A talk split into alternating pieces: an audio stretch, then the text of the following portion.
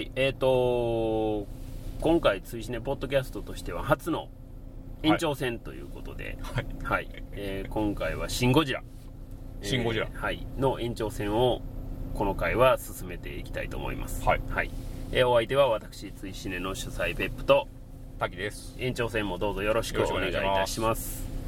ということで、えー、と本日はですね2016年の8月11日の木曜日の22時、えー57分はい。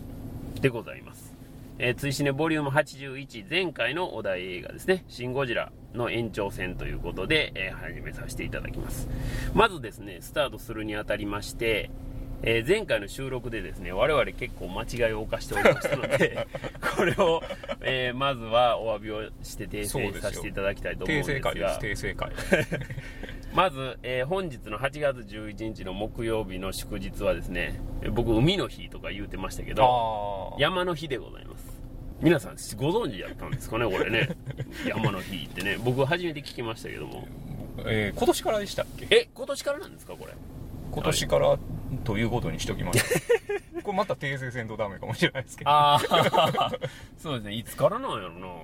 やっぱちょっとよよくわからないんですけどいやということであの本日は山の日でございますのではいお詫びして訂正させていただきたいと思います。でもう一個ですね実ははい。大きな間違いをしておりまして、えっ、と我々2人して激賞をしておりました「えーシン・ゴジラの」えー小頭さん役はい。で、えー同じの市川、えーまた間違ったらダメなんで ここは慎重にいきたいと思うんですけども市川美香子さん市川美香子さんですね。はい、のことを、は市川美和子さんというふうに、はい。しかも3回ぐらい言ってるんですよね、はいそうなんですよ。これはもう本当にあの完全な間違いでございますので、もうね、もう名前とかもう覚えられへん。ね。脳みそがね、もうスポンジみたいになってて。すんませんでした。ねもう本当にあのまあそこに至ってはですね、はい。あの我々がまあ間違ってたということを、えー指摘してくださるツイートがですね2万件ぐらい来ました。いやそんなには来てないんですけど 美香さん聞きながら美和子ちゃうわと思ったところでした。すいません。申し訳ないです。気ぃつけます。それからとちえぐさん8月11日は山の日です。ああすいません。はい申し訳ありません。申し訳ないです SKD さん8月11日は山の日です。もうもう覚えましたよ。もうねこんだけ引っかかるとやっぱり覚えますよね。大丈夫ですよ、はい。8月11日は山の日ということで、まあ、はい。3日後には忘れてるかもしれないですけどね、皆さんぜひ。ありがとうございます。ありがとうございます。ありがとうございます。本当に。そして申し訳ございませんでした。ません。で、えっと、せっかくの延長戦なんで前回収録の時も結構ツイートご紹介したじゃないですか、はい。で、えっと、今回も、まあ、せっかく別で撮るんで、はい。えっと、いただいたツイートをですね、まあ、あのトゥギャッターにもまとめてましてはい。さすが「シン・ゴジラ」ですね。やっぱ皆さん感想を求めてる人が多くて今までよりも全然アクセスがやっぱ多いんですよで、えーとまあ、そっちを見ていただいてもいいんですけど一応まあこの回もせっかく撮ってるんで、えー、と抜粋でちょっとご紹介したいなと思うんですが、はい。えーキリちゃんさん「シン・ゴジラ」5回目鑑賞終了。5回？一旦クールダウンします。これね7月31日の段階で5回ですからね。すごいですね。とんでもないですよ。いやでもまあ中毒性あります中よ毒性はね確かにありますよね。はい。でえっ、ととちえぐさんはい。カボチャップは会議とセリフ続きで飽きるかもと思っていたが結構楽しんだ様子。えー、パンフが売り切れでがっかりしてました「シン・ゴジラ」いろいろと思うところはあるのだが面白い作品には違いないので、うん。興味があったら見に行ってほしいなと、うん。えー七志さん。ゴジラに全面協力した川崎で「シン・ゴジラ」を見てくる。関東の方は羨ましいですね。そうですよね。もうあの土地勘がやっぱりあるからはいあの私の家は潰れてなくなったとかそういう話もあったりとかしてたんでああなんかいいなと思って。その辺のやっぱ分からへんじゃないですか僕ら、ねこっちに関西に住んでるんで。瀬戸内海に出てこうへんかな。ね。それやったらまたねはあちょっと分かるんですけどねそれから七七さん、えー、と続きですね「シン・ゴジラ感想。いきなりかよ」という出だしでつかみは OK、うん。登場人物の名前のテロップが出るが名前を覚え覚えなくてもうん。言動で大体の役割がわかる、いかにも縦割り社会的官僚的非常に日本らしい、うん。そこにはみ出し物集団というのも非常に日本の創作物らしい展開と、うん。えーライガさん「シン・ゴジラ 4DX」を鑑賞。過去の経験からすごいと評判の作品を見に行くとがっかりすることが多かったので心の期待値を上げないようにしてみたがすごくすごく面白いじゃない。いろいろいろなものへのオマージュと確かな経緯があった。そうですね。これは劇場で見た方が楽しめるタイプの作品と。うんうんうんうん書きますね、うん。うんそれから、えードスコイボットさん。iMAX 版シン・ゴジラ完了 MX4D にはその良さがあるし iMAX 版にもその良さがあるし。子供には MX4D がおすすめかな。2度目のシン・ゴジラは早口な部分がだいぶ聞き取れてより面白かった。うん。すでにパンフレット売り切れなのが痛かった、うん。初日に買うべきだった。うん。そういや前田敦子は確認できなかったけど斎藤工君確認。出てくるの2カット。笑い。クレバさんは相変わらずどこにいたのやら謎。笑いって書いてましたね。クレちゃんはね戦あ戦車運転してたんちゃいます？あれそうなんですかね。そうじゃないですかあー。あれですよね。で多分ヘルメットかぶってるえ。戦車運転してるから。そうですよね。だからヘルメットかぶってる人は基本あんまり分かりにくいっていうのはあるんですけど斎、藤工はすごいアップやったからすぐ分かったっていう感じでありますけどね。それから、えー、広田さん「シン・ゴジラ」そりゃあれやこれやと論じられまくるんやろねそりゃそうやろなオタク要素みたいな話も聞いてたが、うんそれを楽しむなら満載やね、うんそんなんなくても問題ないねうんシン・ゴジラ、ものすごく庵野秀明の映画でしたな。うん樋口監督も良かったな。ああだこうだ言われるやろうし、言いたい。プラスもあればマイナスもありが、あるがですかね。うん終わってみればこれまた面白い。いやうんはや、ほんま改作ですせと。うん改作っていうのは、あの、怪しい方の怪ですね。うんはい怪人の怪の改作です。はい。それから、えーナイキのエアーが好きさん。はいシン・ゴジラ見た？なんてヤシマ作戦？あ、パシフィックリムかな？てかウルトラ Q かも。あ、で、最終的には巨神兵なんだろうんシン・ゴジラ。これは日本のいわゆるリベラリストって連中が見たら激怒するだろう。わらわら。インディペンデンスデー一作目に近いと思うのは俺だけか。あの放射熱線の描写を見た瞬間に、あんのって叫びそうになった。うん、うんクライマックス近くの放射熱線のシーンも、あれも、しあれ、もしかしたらってカメラワークで思ったら案の定だったから、あんのって叫びそうになった。いい意味で、笑い笑いと。うんっていうところまでですかね。たくさんいただきました。うんはい。ありがとうございます。リベラリストどうこうっていうのはほんまにちょっとわからんくてああ、ね、あの、滝さんつぶやきもしてはりましたけれども。あでもまああの僕2回目見に行ったんですよはい。4DX で見て、はい。あの1回目見た時にその後の展開が、うん。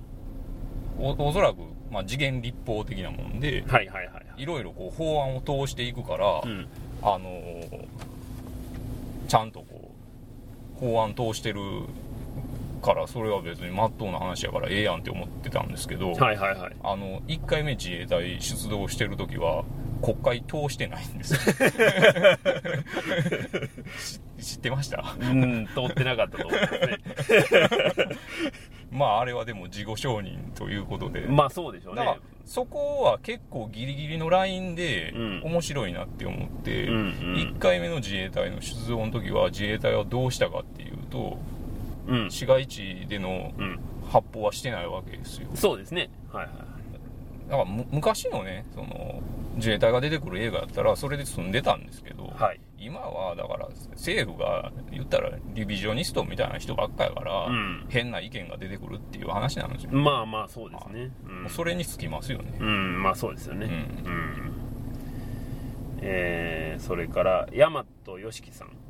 シン・ゴジラ、原始怪獣ゴジラというフォーマットにグッとくる美味しい安のエキス。エヴァ、えー、丸号機のやら、大丸使徒やら、丸々作戦やら、巨神兵やらを、これでもかと煮詰め、怪獣映画とてらわず、3.11以降の日本が描くうんハードコアなディザスタームービー、お見事。いやそうなんですよ3.11以降っていうのも2回目見てああこれうん。これは3.11以降の表現やなみたいなのはありましたね。すごいありましたね、うん、それからまだ、えー、山本良樹さんもう一個いただいてまして「シン・ゴジラいろいろ意見もあるだろうが石原さとみの役を例えば間違って菊池凛子が演じていたらどうだろう、うん。きっとどんよりした佳代子になっていただろ菊池凛子はねでも意外とねいけるんですよ。うああいけますかね。はい。あのうん人意外といけますよ。で、えまだ続きますね、はい。ちょうど BS の朝の連ドラ再放送で「てるてる家族」を見てて冬子成長したねと父の目線を石原に注いでしまった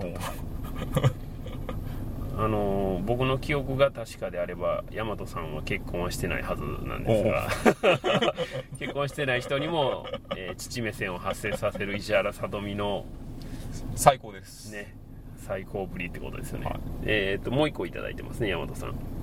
シン・ゴジラ。これまでのゴジラは爬虫類としての亜種の要素を持っていた。爬虫類を長年飼っているものとしての見解は彼らの目は意思の疎通が可能だ今回のゴジラの目はそれを拒絶する。そうだから究極生物なのだあろ面白いな。う、うん、これはあの僕もねおあの目の指摘。まあ僕だ僕だけではないんですけど、はい皆さんあの指摘されてることなんですけど、はい。まあ、目には実際にやっぱりすごいこだわって目は作られたっていう話なんで、うん。うんああなるほどねとうん。いうのは思いましたね、ううん。SKD さん平日の夜に酔っ払いながらずっと「シン・ゴジラ」を思い返しているわけでなんかまだまとまらないって書いてますね、うん。うん、術中にはまってますよ。そうですね。うん。いいお客さんですよね。そこまで監督考えてない。ですかね。いつもの いつものやつやと思う。え村山さん。今年パンフレットを買ったのはフェイクヤクザと憲法そしてシン・ゴジラだけですとまああんまり買わない人にもパンフレットを買わせるだけのまあ力があったということですよね。そうん。もずくワンシックスさん「シン・ゴジラ。アニメかよ」っていう一言だけでしたね。アニメですよね。うん。僕はそう感じましたけどうん。ねアニメです。うん、でそれがまたその面白さにつながってたっていうふうに思ったので。それからキングアット KSK さん。映画「シン・ゴジラ 4DX」で完了。第5子とかゴジラだったらな感じ。エヴァ好きなんで満足ですわ。会議シーンの多さに 小学年あごめんなさい低学年の具足はやっぱりだれていた。しょうがない。それしゃあないこれしゃあないでしょうね。あの部分を子供に面白がれっていうのもまあ土台無理な話ですよね逆にあれ面白がられたらちょっとうん。うんうん子供としてどうなんだろうっていうのはすごく感じてしままあでも何かこう奇妙なものを見た気持ちになってくれたら。そうですね。それだけで十分ですよね。うん、もう明らかに奇妙なものではあるので、それから三上町さん「シン・ゴジラ」鑑賞高橋一生を愛する私としては怪獣対策俳優としての彼を再び見れた喜びに震えました。放映当時欠かさず見て DVD も購入したドラマ MM9 っていうんですかねこれ、えーちょっとあれ。あのタイトルはあれなんですが書いてあるのは MM9 と書いてます、えー、巨彩隊も、えー、既得隊も最高だ。うん。ちなみに泉ちゃんもドラマ出てました。うんこれがですねこのツイートが18リツイートの20いいねを集めてるんで、むちゃくちゃ皆さんに共感されてるっていうことなんですよね、だからまあ多分こういう気持ちの方がうん。たくさんいらっしゃるんだろうなというふうに思いますね、それから、えーマーベリックさん「シン・ゴジラ」皆さんおっしゃる通り2回目の方が断然面白い。うん。うん上がるシーンは多々あれど働く乗り物大活躍には胸熱でした、うん。劇場公開終了したらタモリクラブで特集してほしい。笑い。まあ確かにって感じね、そういうテイストですよね。そういうテイストですよね。特にあのね、まあ、皆さん大好きなうん。在来線爆弾はいですはいよね、ぶつかった後ありえへんぐらいゴジラにまとわりついていくあの 電車の感じね。あれはでもだからあそこで引く人はいるんでしょ？おそらく。いやまあそうでしょうね。うん。ちょっとあそこ金かかってない感がねまあまあまあありますから。ごいありますからね、うん。まあ特に顕著に分かるシーンでもあるんでっていうとこですかね。まあそんなとこですかね、うん。はいいやたくさんいただきまして皆さんありがとうございます。あのまあね読んだだけなんで、うんうんあの目でご覧になりたいという方は、あのうんうんうんトゥギャッターで追試ねで検索していただければそうですね。はいあのたくさん見れますね。過去の作品も全部まとめておりますので、ぜひ見ていただけたらなと思います、はい。ということでまああの延長戦ということで話を進めていきたいんですがペップさんも2回見てるそうなんですよ。ね。僕も、えーとまあ、一緒に見たのが1回で、はい。あともう1回は IMAX での上映がもう終わるということやったんで、はい。え終わる前にちょっともう1回一回行っとこうかということで、えーと最終日の1日前に、はい。はいえーエキスポシティの IMAX ウィズレーザーで見てまいりました。なんか2回目見てはい。発見したこととかあります？あのね、2回目見たら、はい1回目にやっぱあれだけ圧倒された早口が、もうふ普通の感じになってました、ね。あー。偉いもんで。すごいですね。まあ、こういうもんやという、はいはいはい。まあ、もちろんこっちのあの意識があるっていうのは一番大きいとは思うんですけど、まあ言ったら細かい中身は別に聞き取らんでもこういう展開やなみたいなのが分かればうん、えっちゅうことでもある。そうですよね。んですしうん。多分そうやと思いますね、うん。だからあれぐらいスピード速いなと思ってたものが、はい。そんなに速いとはあんまり感じなくて逆にはい。グッと溜めるところがすごく分かりやすくなってて。はいそうですね。うん。このペースで行ってんのにこここんな溜めてたんやとかあれは、あやっぱりメリハリすごいついてたんやなっていう、うんやっぱり最初は情報量に圧倒されたのと、スピードに圧倒されてたんやなっていうのをすごい感じたのはありましたね。ううんん、あと、やっぱり出てくる人がみんな顔見知りになっているので、そうですね。そういう意味では、物語にはやっぱりすごく入っていきやすかったですし、ね。あこの人、こんなことばっかり言うとんやなとか、と通しで見たら、想定外ばっかり想定外ばっかり言うとんなとか。そうそうそれはもう2回目見たらやっぱりすごい感じましたよね。ああとだから僕あれですけど総理大臣はは口癖で「あそうか」っていうのをうん。2回ぐらい言うんですけどそうですね。あれ昭和天皇オマージュじゃないんだっていうのがああって昭和天皇のうん。口癖がねうんうんうん「あそう」「あそう」っていうのが口癖でこれ、はい。あの YouTube とかにもあるんではい。見てもらったら面白いと思うんですけどだからちょっとねそれはそうなんじゃないかなって思うんですけどいや多分それはそうなんちゃうのかなと思いますね。滝さんの指摘を見てああ確かにそうかもなっていうのは思いましたね。あとそのさっき途中までちょっとはい言ってたんですけど、その3.11以あ降の描写やっていうので、はい。鎌倉から2回目上陸してきたゴジラが、うん。市街地を、うんうん。まあ、横断していくところがあるじゃないですか、はいはいあります。それを、まあ、空撮で市街地捉えてそこをゴジラが歩いていくシーンとかはあれはやっぱその震災のあの映像をうん。があったからこそう、ん。これなんやろうなみたいあなーまあ思いましたね。それ以前にもあったんですかね。なんかまあどうしてもこう震災のイメージが重なる映像でしたね、あれはそうですね。ううん。んそれは確かにそうですね。うん、なんかあとすごい円形で奥の方にはい。ゴジラいて、手前の人たちがちょっと小高いところで、うん。めっちゃ慌てるわけじゃなくて、うん。割とゆっくり避難してるとかね、はいはいはいはいはい。あの辺とかましたね。ねまあえーね見事にこう作品に落とし込んでるそうですね。なっていうのは思いましたね、うん。改めてこう冷静に見ると、うんうんうん。まあすああいうね不幸なうん。そういう災害があって、うん。でも、まあ、それも一つの表現の一つとして、うん。うん。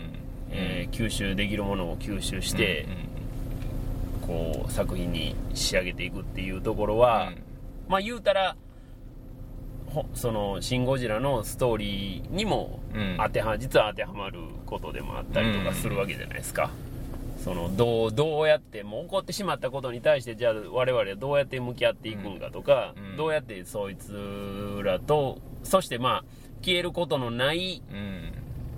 可能性ですよね、うん。その災害の可能性っていうものに対して、まあ、どうやって向き合っていくんかみたいなところまで作品としてお落とし込んだ上でしかもまあこれだけ多くの人の足を劇場に向かわせて大ヒットと。うん。いうのはまあお見事って言わざるを得ないと思いますよね。その前回収録した時にはい。割と期待しているって言ってたあそうですね。のは、うん。これねちょっと失礼な言い方にはなるんですけど、はい。安野さんやと単純にその絵的な面白さを重視して言ったらすごいドライにうん。そういう実際に起こったものをはい。取り入れるんちゃうかなみたいなのは思ってて。ああもうその背景のこととかは抜きにし抜きてにしてエッセンスだけこう、はい。取り入れて。すごい失礼な言い方ですけどね。あはいはいはいはい。その絵としての面白さをはいオタクとしての気質はいで注入できるんちゃうかなって思ってたんですよ。はいはい。ならまあまあまあ見事にそれをしてたっていう感じですよね、うんうん。だから結構まあいろいろこのせ政治的な話はい。もすごいけんけんがくがくと言われてるじゃないですか、そうですね。だからそれは全然安野さんの本質にはないとこやのになっていうのをもっとこうんうねうん。知ってほしいっていうかこれもそのちょっと前回の話でその、はい。ペップさんとの話でねその、はい。シン・ゴジラの中のはい。政治家っていうのは現実の社会のパロディでっていう話になったと思うんですけど、はいはい。それも実はちょっと違うくて、うん。安野さんがパロディの対象にしてるのは、うん。カリカチュアライズされたうん。政治家のパロディなんですよね。本物の政治家のパロディじゃないんですよね、はいはい。だからほんまにそういうイデオロギーはうん。おそらくないんですよ。うんうんうん。なるほどね。はいはいはい。だからまあまあちょっといびつなところは出るんですけど、はい。割と広くうん。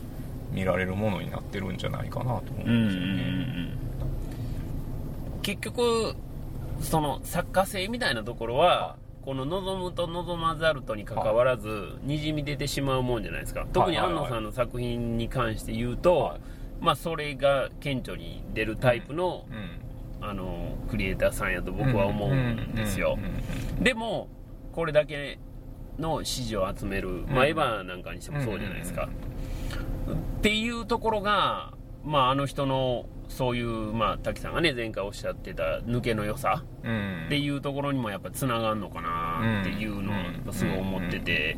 特にあの「エヴァンゲリオン」なんかで言うと、うん。まあ本当に連日レートショーでもぎっしりお客さんが入るようなその状況じゃないですか新作出せば劇場に来る。しかもまあ俗に言うドキュンみたいな人たちもまああれはパチンコ効果ですよね。ああパチンコなんですかね。あれパチンコ効果なんですよ。あー。まあそういう人たちもうん。こうこぞって劇場にやってきて、まあ言でも言ったらパチンコにあのできるぐらいのパンチラインはめっちゃある映画っていうこそうですよね。となんですよね。そうですよね。うん。だからそこもねやっぱすごいなあというのは思うんですよね。それが結局安野さんのその作家性、特にそのうん邪心がないというかうん。そのあまりこう横島な部分を感じないところに写真はないですよねうんそこにやっぱりその無意識にひみんな引きつけられてるんじゃないんかなっていう気はするんですよね。で僕2回目見てえーっとまあいいいいなっていうかまあ前回もねあのもともと危惧してたものはなかったですよと、でまあただその怪獣映画の傑作とか金字塔とか、うんまあ、そこまでのそのテンションではないですよみたいな話を前回もさせてもらったと思うんですけど、はい。まあ、そこに関して別にその変化があるわけではないんですが、ただ愛すべき作品になってるのはやっぱり2回目見るとうんより強くなりましたね。はいはいうん。あの矢口がはい。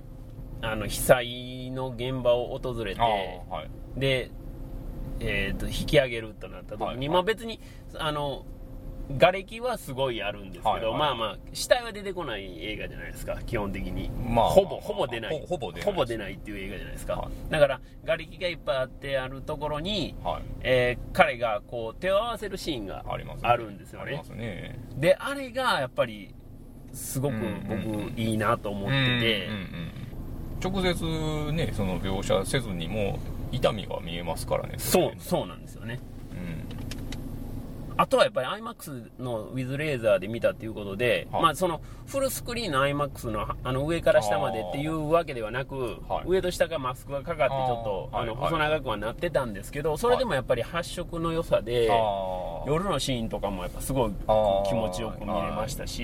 いいっすね特にやっぱあのシーンってすごい幻想的じゃないですか、はいはいはい。色も含めて。そうね。うんあのゴジラが本当に恐ろしいものであるということが、その美しいのに恐ろしいっていうところの表現になってるんで、それがやっぱり夜にこう見えてしまうっていうところが、す絵的にもお話的にもすごくガツンとくるようなところやったなと思って、そこも良かったですね。うん。だから、あの、思い入れ度はもうがぜんやっぱ上がりますよね。2回目見たことによって。滝さんは 4DX で見たじゃん、4DX 2回目ねね、見はったじゃないですか。はで、エクストリームで結構激しく揺れたけども、そうね実はそんなにっていう話もああるじゃないですかう。んだからゴジラ襲撃シーンってそんなないっすから、ね、そうなんですよね。揺らしどころがあんまないんやなっていうのはこう見ながら思いましたね。そうですよね。だから、そこが多分あの作品の相性としてはうん。良くないと思うんですよ。うん。まあ、あれだけやっぱ会議も多いですし、会議のシーンで揺れますからね。そうなんですよ、ね。それ別にいらんやろっていう話やけど、でもそこで揺れへんかったら 4DX そうとして揺らすところの数がぐっと減っちゃうんで、揺れるっていう。エクストリーム 4DX って銘打ってるんですよね。そのあそのそうですよね。見え、見張った会がね見張。ったやつがねそれこそあれですよ、あの、はい姫路のアースシネマズさんで行われたエクストリーム。それもあれですよ晩のレイトショーの一番最後の回だけなんですよそれあれですよね、あのテナントに配慮してっていうことなんですよね。こんなもんどんだけ揺れんねんって思って思いますよね。もうビルもげるんちゃうかぐらいそれぐらい揺れるんちゃうかって思ってみたんでまあそこまでではないですよね。さすがにビルはもげないですよね。いや、そりゃそうですよ。であの前の席が、はい。あのおばあちゃん見てたんですよ。あそうなんですか？はい。で始まる前はい。おばあちゃんエクストリームで吹っ飛んだらどうどうするんやろなぐらい。あれ別にあの、ね、ベルトとかベルトとかないですからね。だからそこまでではなかった。あ だからもう他の機能はもうええからゴジラ襲撃のシーンだけマジでもうそれぐらい揺らしてくれた方があ。ええのになっていうのはちょっと思いましたねああ、はいなるほどね。うんそっちの方がこう残るのになってそうでしょうね。はいはいうん。ただ、やっぱり、なかなかの値段するじゃないですか、4DX って。そうそうですねだから、お前全然揺れてへんやんけ、みたいなことになったら、やっぱまずいっていうのがあるんじゃないかなと思うんですよね。なるほどねうんその作品とのマッチングとかまで考えてくれる人は、まあまあほとんどいなくて、いやでもやっぱおばあちゃんボーンって飛ぶぐらいの方がみんなの記憶に残ると思いや、うんですけど。残りますよ。おばあちゃん飛んだんやで。みたいなエクストリームやったわ。みたいな。それは、それはめっちゃ残りますけど、それを、あの、イコンも残すと思いますん そうでね、これは故障問題とかね。そうそうそうそう、あの、アースシネマズが存続できるかどうかっていう話にもなっちゃうんで、ね。それはちょっとまずいと思いますね。だからまあ、MX4D ね、ドスコイボットさんはいがはい。押してはるんで、まあちょっと気にはなりつつね、はいはい。あの、方式が違うとやっぱ揺れる箇所が違ったり、効効果が違ったりするんで、そうですね。そこはちょっと気になるところではありますね。そうん。うーんなとこですかね。なんやかんやで結構また喋ってますよね。あまあね、やっぱり、あの、お友達でね、お話しされたりとかしてはる方もいらっしゃると思うんですけど、まあ、もうどんどんね、ね。やっていただいて、はい映画館にね、足運ぶ、あんまり足運ばん人が足運んでいただけるようなそうですね。きっかけになるとね、、はい。いかなというふうに思いますね。